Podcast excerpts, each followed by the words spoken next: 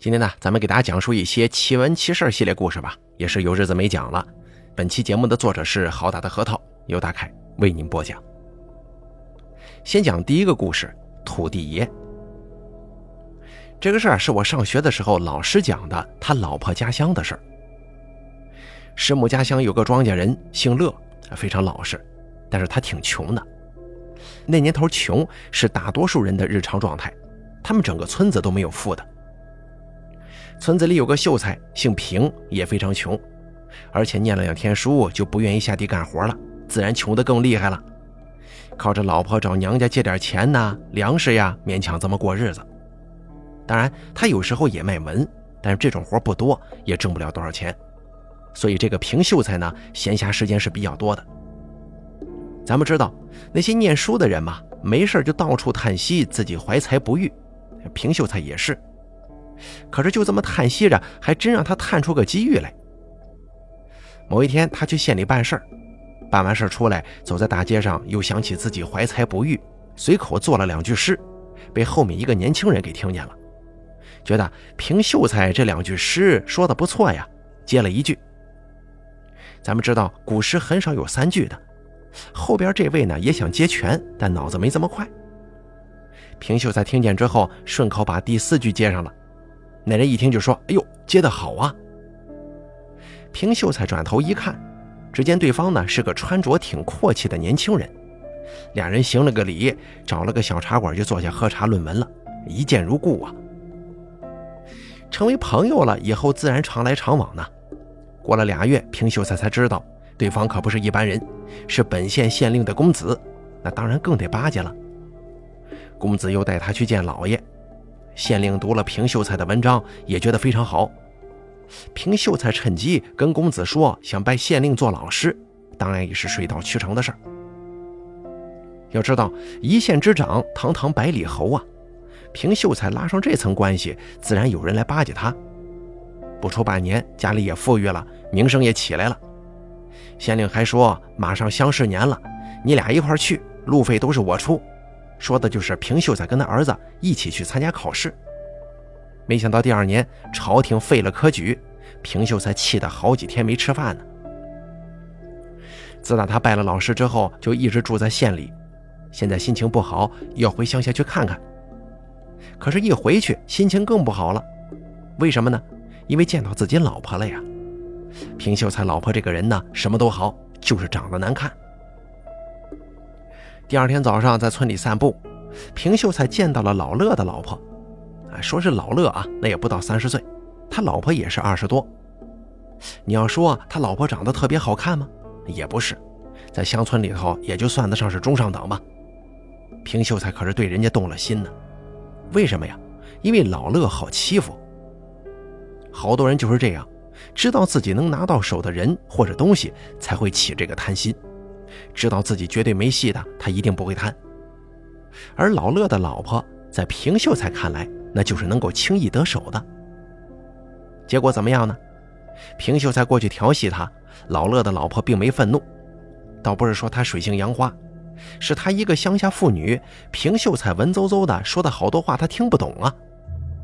平秀才一看，行啊，对方这是对我有意思呀，挑明了就问他，老乐在不在家呀？女人说在，一会儿就走去看他表舅去，明天才回来呢。在女人看来呀，这是顺口跟老乡说话；而在平秀才看来，这是约定偷情的时间呢。到了晚上，平秀才就去了。农家睡得都早，他翻墙进去摸进屋，伸手往床上一摸，女人就醒了。哎呦，当时这女的吓坏了呀，拼命的跟平秀才搏斗。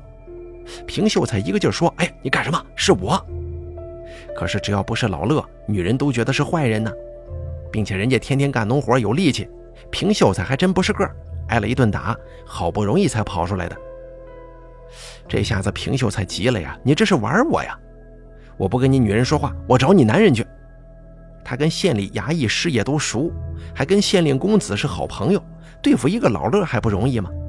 这不，老乐刚一回家就被衙役给捉走了，这衙役一提溜他。他一个老实人，顿时吓得话都不会说了。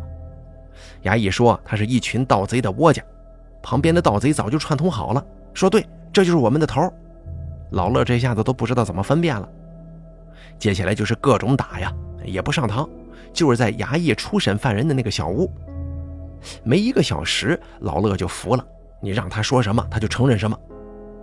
然后就好办了呀。他女人过来看他，一看老乐被打成那个样子，急得跟那什么似的。他一个乡下妇女也没钱，自然不知道该怎么办呢。有人就指点他，就说：“你去求平大爷，那是你们乡亲，还得快点求，不然呢，你爷们就被处斩了。”反正说这些话就是故意吓唬这个乡下女人。女人没办法来求平秀才，那平秀才自然不能白给他办事儿，让他陪了一个多月，觉得过瘾了，这才让人把老乐给放了的。女人就是担心老乐呀，看他出来放下了心，觉得自己对不起老乐，上吊自杀了。老乐跟老婆的感情很好，也再老实的人这事儿也不能忍呐，于是就去上告。告到县里之后，平秀才有恃无恐。县令呢？县令基本是个好人，一看状纸非常生气。这滥用私刑、逼奸民妇，这可是死罪呀！一调查，确有其事。县令把平秀才叫来，大骂一顿，然后就开始想了。想什么呀？他舍不得杀平秀才，他很爱八股文章。朝廷废了科举，县令比平秀才还痛心呢。现在平秀才才二十来岁，这八股文写的那么好，如果把他杀了，那实在是太可惜了。因为以后啊，恐怕没人学八股文了，死一个就少一个明白这东西的。最后县令安慰自己：“我这是为国家留人才呀。”于是呢，就有人去找老乐，叫他撤诉。老乐不干呢，那个人就威胁他。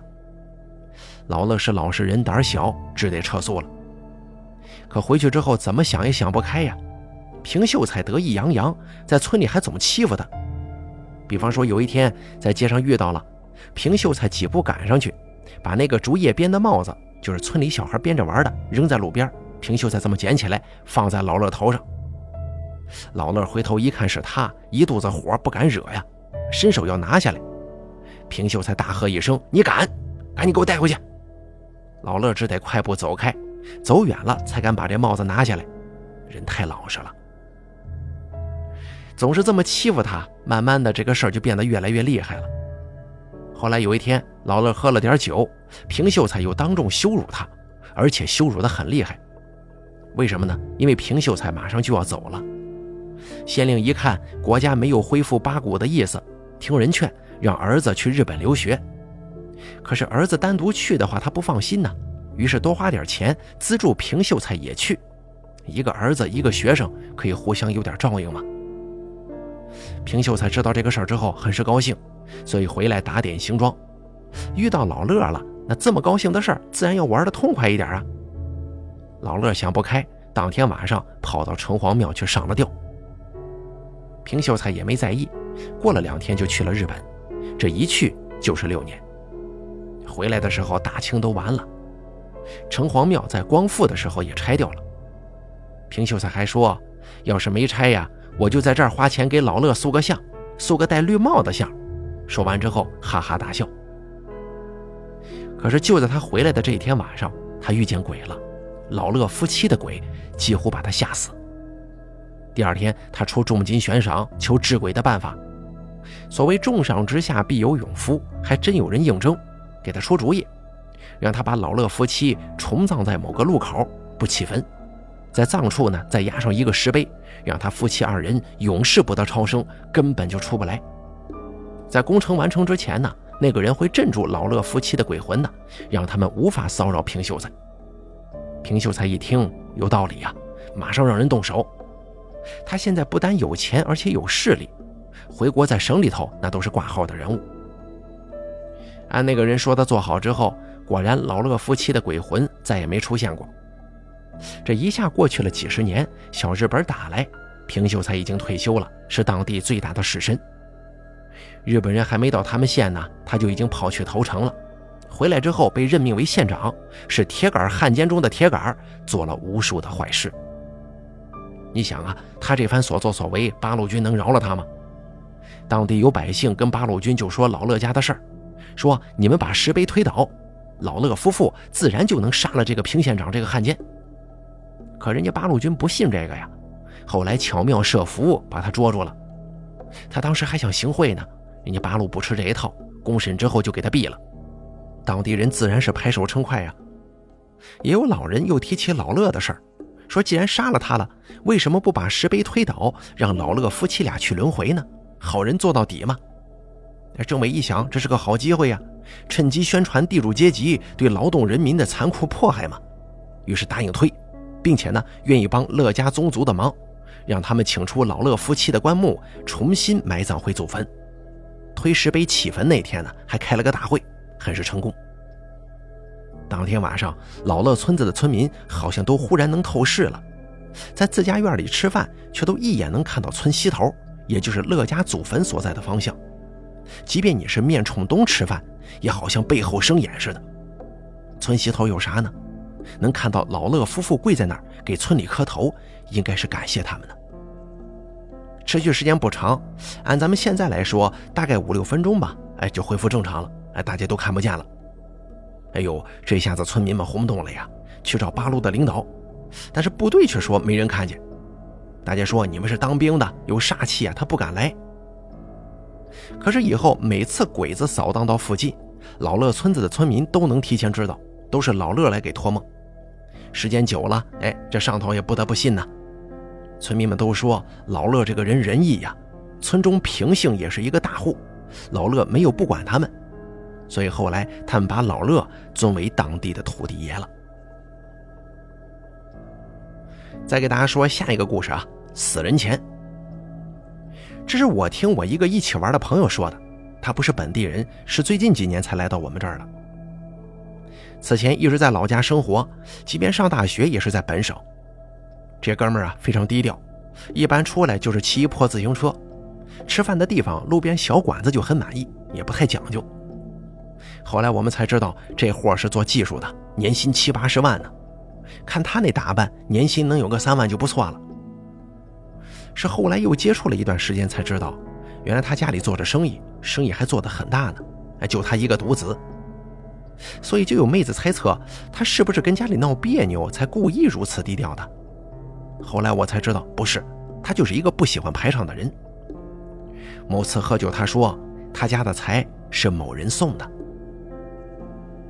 他小时候村里有个爷爷姓杜，按我这朋友说，看现在谁有钱买个飞机啥的。跟人家杜爷爷比，那都不算啥。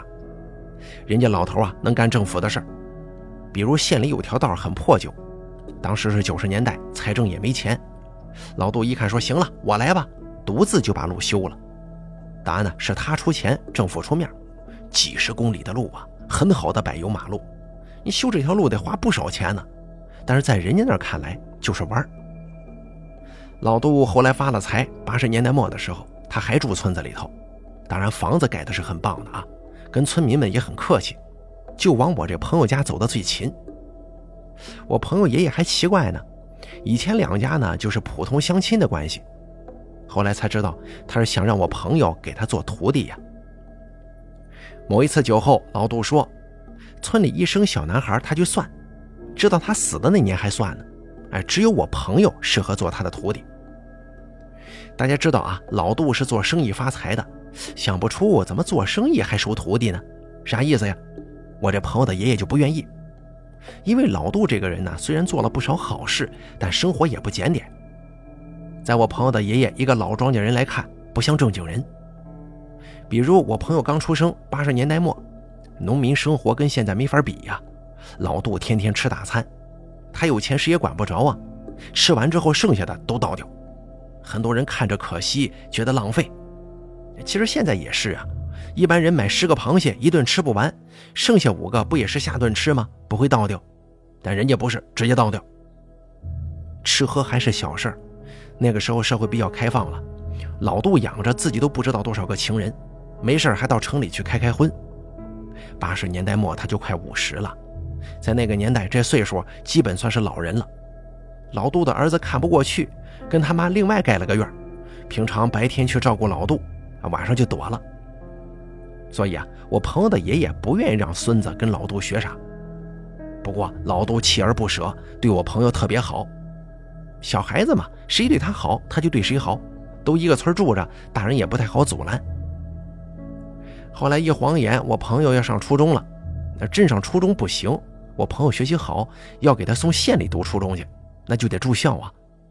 这下子老杜就急了，去找到我朋友的爷爷，总算是说了实话。他说他做生意的本事不大，之所以做一笔赚一笔，靠的是自己运气好，而自己之所以运气好，靠的是自己的功夫。什么功夫呢？他邀请我朋友的爷爷亲自检验。第二天，这俩老头就相约进了城。老杜穿得很厚，爷爷还觉得很奇怪呀。只见一进城，老杜俩眼乱瞧，没过一会儿，忽然把爷爷拉到了一个僻静的拐角，把自己外头的衣服一脱，里头是一套非常肮脏的乞丐穿的衣服，跟着双手在地上摩擦，往脸上一抹，冲着一男人就过去了。爷爷看懵了呀，不知道他这是要干什么呀，远远的就跟着瞧。看老杜过去，低三下四的求人家，那个人好像烦了，摸了摸口袋，摸出个硬币扔给了老杜。老杜赶紧捡起来，千恩万谢，那人就走了。拿着硬币回来之后，爷爷是直皱眉头啊，就说：“原来你是要饭呢。”这下子更不能让孙子跟他学了。老杜就说：“大哥，你不懂。”我这不是要饭。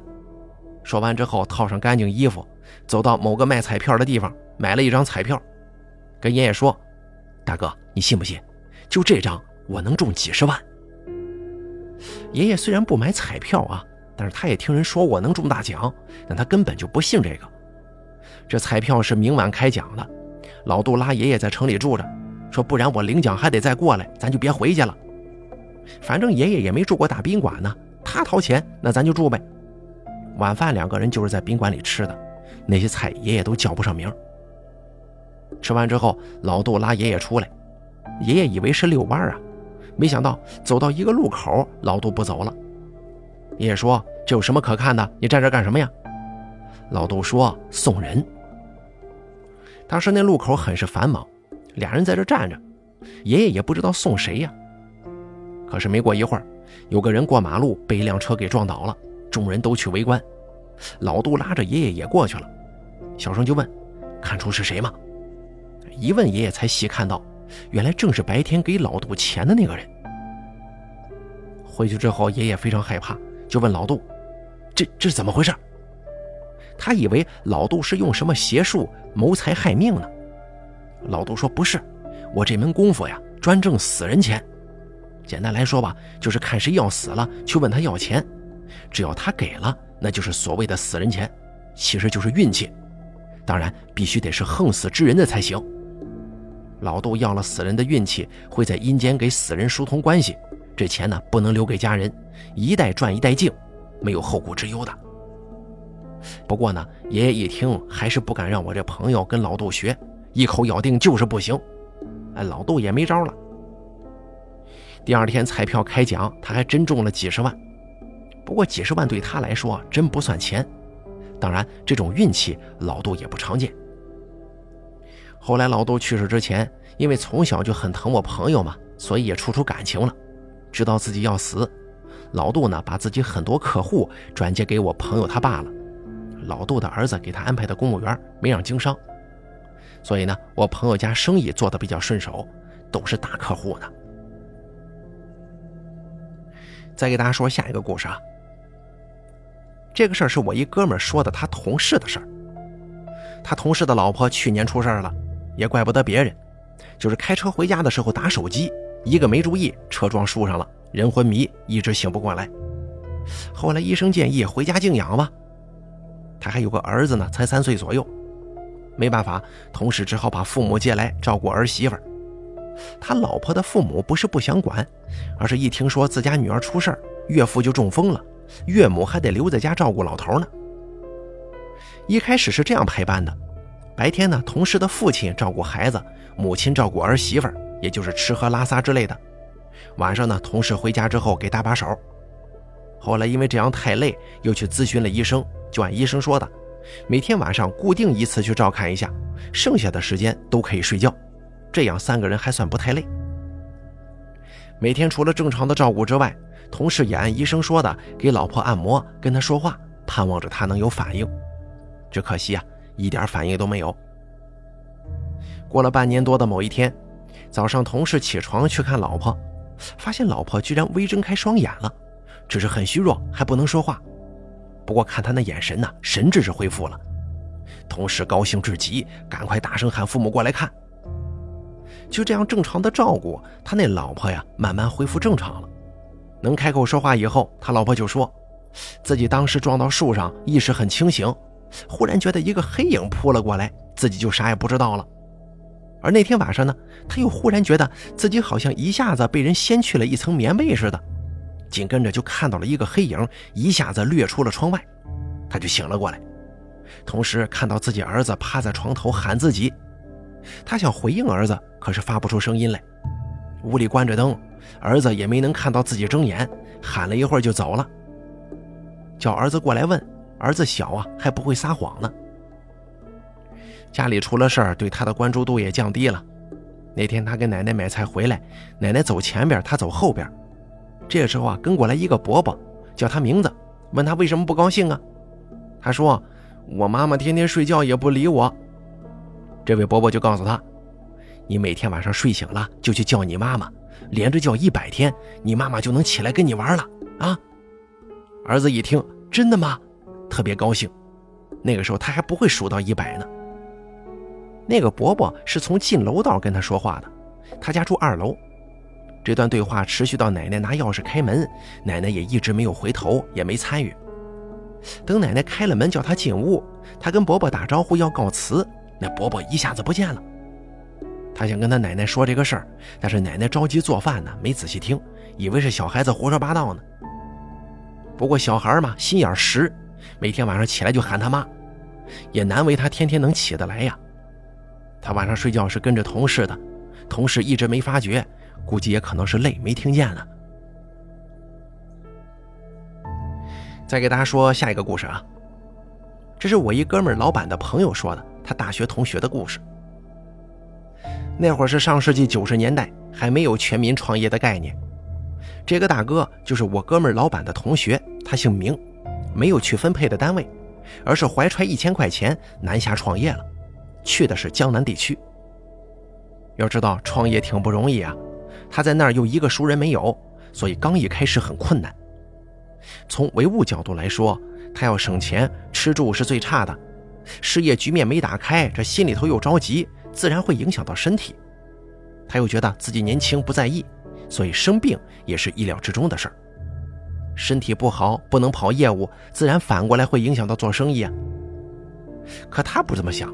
就觉得自己运气太背了，非要这么说也行，因为后面的事儿也可以证明他运气确实很背。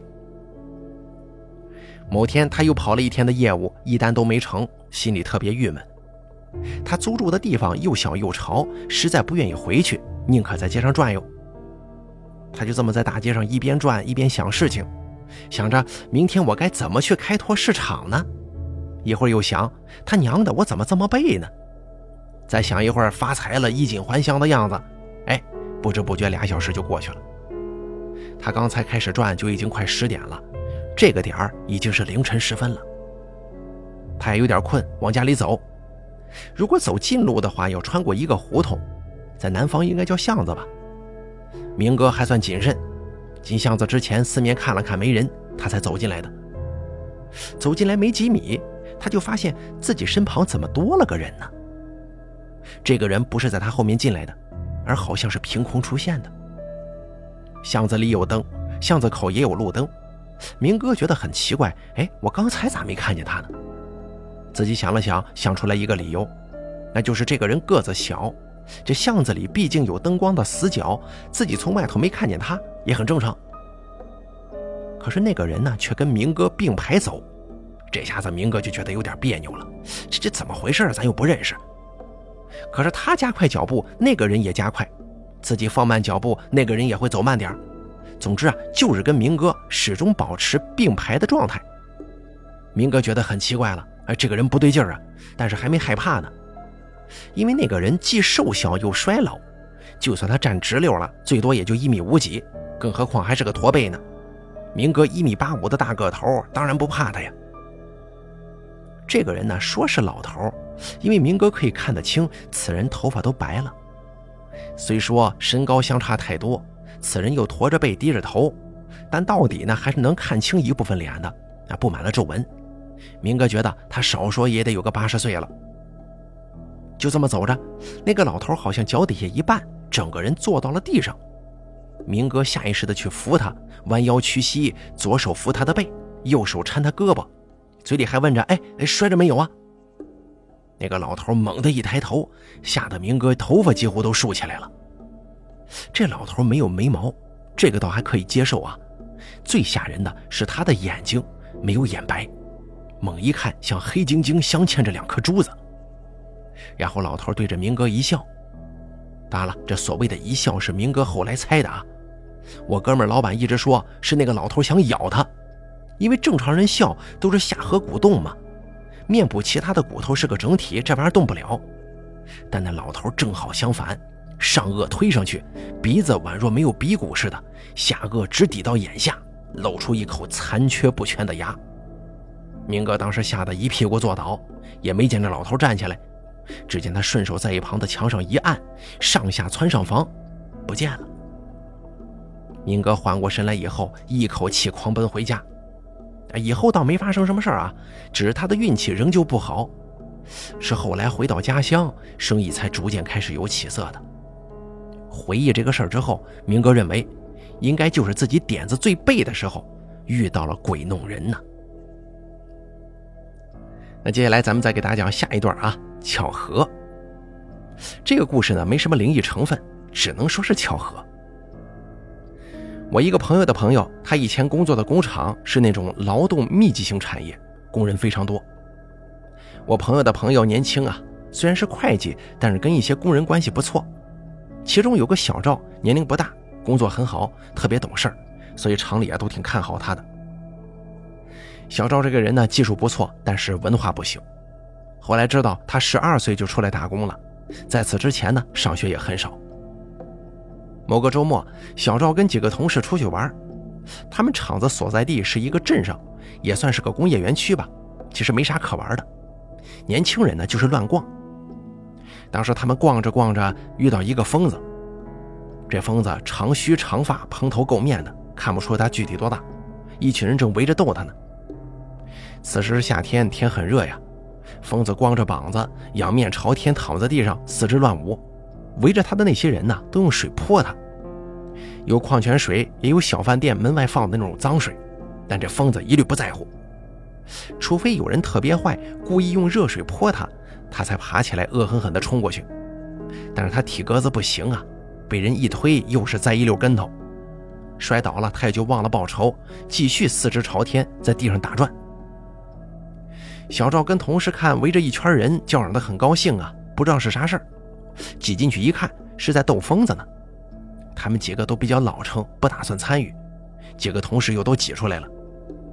可是他们出来之后一看，小赵还在里头瞧热闹呢。小赵是他们几个人当中最成熟的一个，他怎么会对这种游戏感兴趣呢？更让他们感到奇怪的是，没看了一会儿，小赵居然过去把那疯子搀了起来。并且劝散了看热闹的人们。同事们就问小赵：“你这是干什么呀？”小赵说：“看着心酸，自己虽然不疯，但小时候讨生活的过程中也被人这么欺负过。”他把疯子带到路边，给他买了斤包子，问他是哪里人呢？疯子光顾着吃，也不理众人，大家叹息着走了。第二天正在上班，主任把小赵叫去，就问他：“你昨天给那个疯子买饭了吗？”小赵说：“是啊。”主任就说：“你看看是他不？”然后就把小赵带出来了。到厂门口一看，这疯子就在厂门口蹲着呢。看到小赵，很是高兴。原来啊，他自打今天凌晨时分就在这蹲着，一直没走，甚至把早起的保安都给吓了一大跳。保安轰他，他也不走，也不敢太过分的打他呀。门口蹲着个疯子，像什么话呢？只好去上报给领导。领导一问，有人就说：“小赵昨天是如何如何对这个疯子好，是不是他来找小赵了？”出来一看，还真是。领导就让小赵赶紧把他轰走。小赵不认识他呀，跟他说让他走，看意思是他听不懂，硬着头皮说了半天都没效果。一着急，他就把这疯子拉起来，走出了几百米，对他说：“喂，你可别跟着我了啊！”没想到小赵前脚刚一走，疯子就后脚跟着。小赵回头挥手轰他，疯子又害怕又舍不得那个样，让小赵看的是特别难受。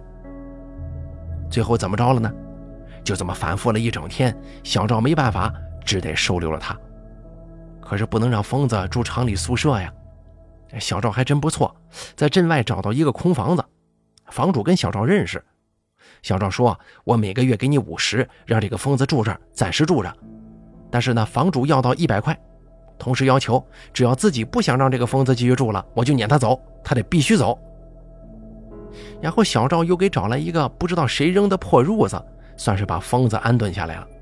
每天一早一晚的给疯子送点吃的。这样又是一周，周末小赵就带着疯子去派出所了。警察说可以帮着找疯子的家人，可他身上什么材料都没有，什么时候能确认身份，能找到家人，这个不一定啊。但是警方这边一定会努力的。同时建议小赵把他送到救助站，但是镇上哪有救助站呢？就这么拖下来了。后来小赵啊也不想送他去救助站了，为什么呢？因为这个疯子并不闹事。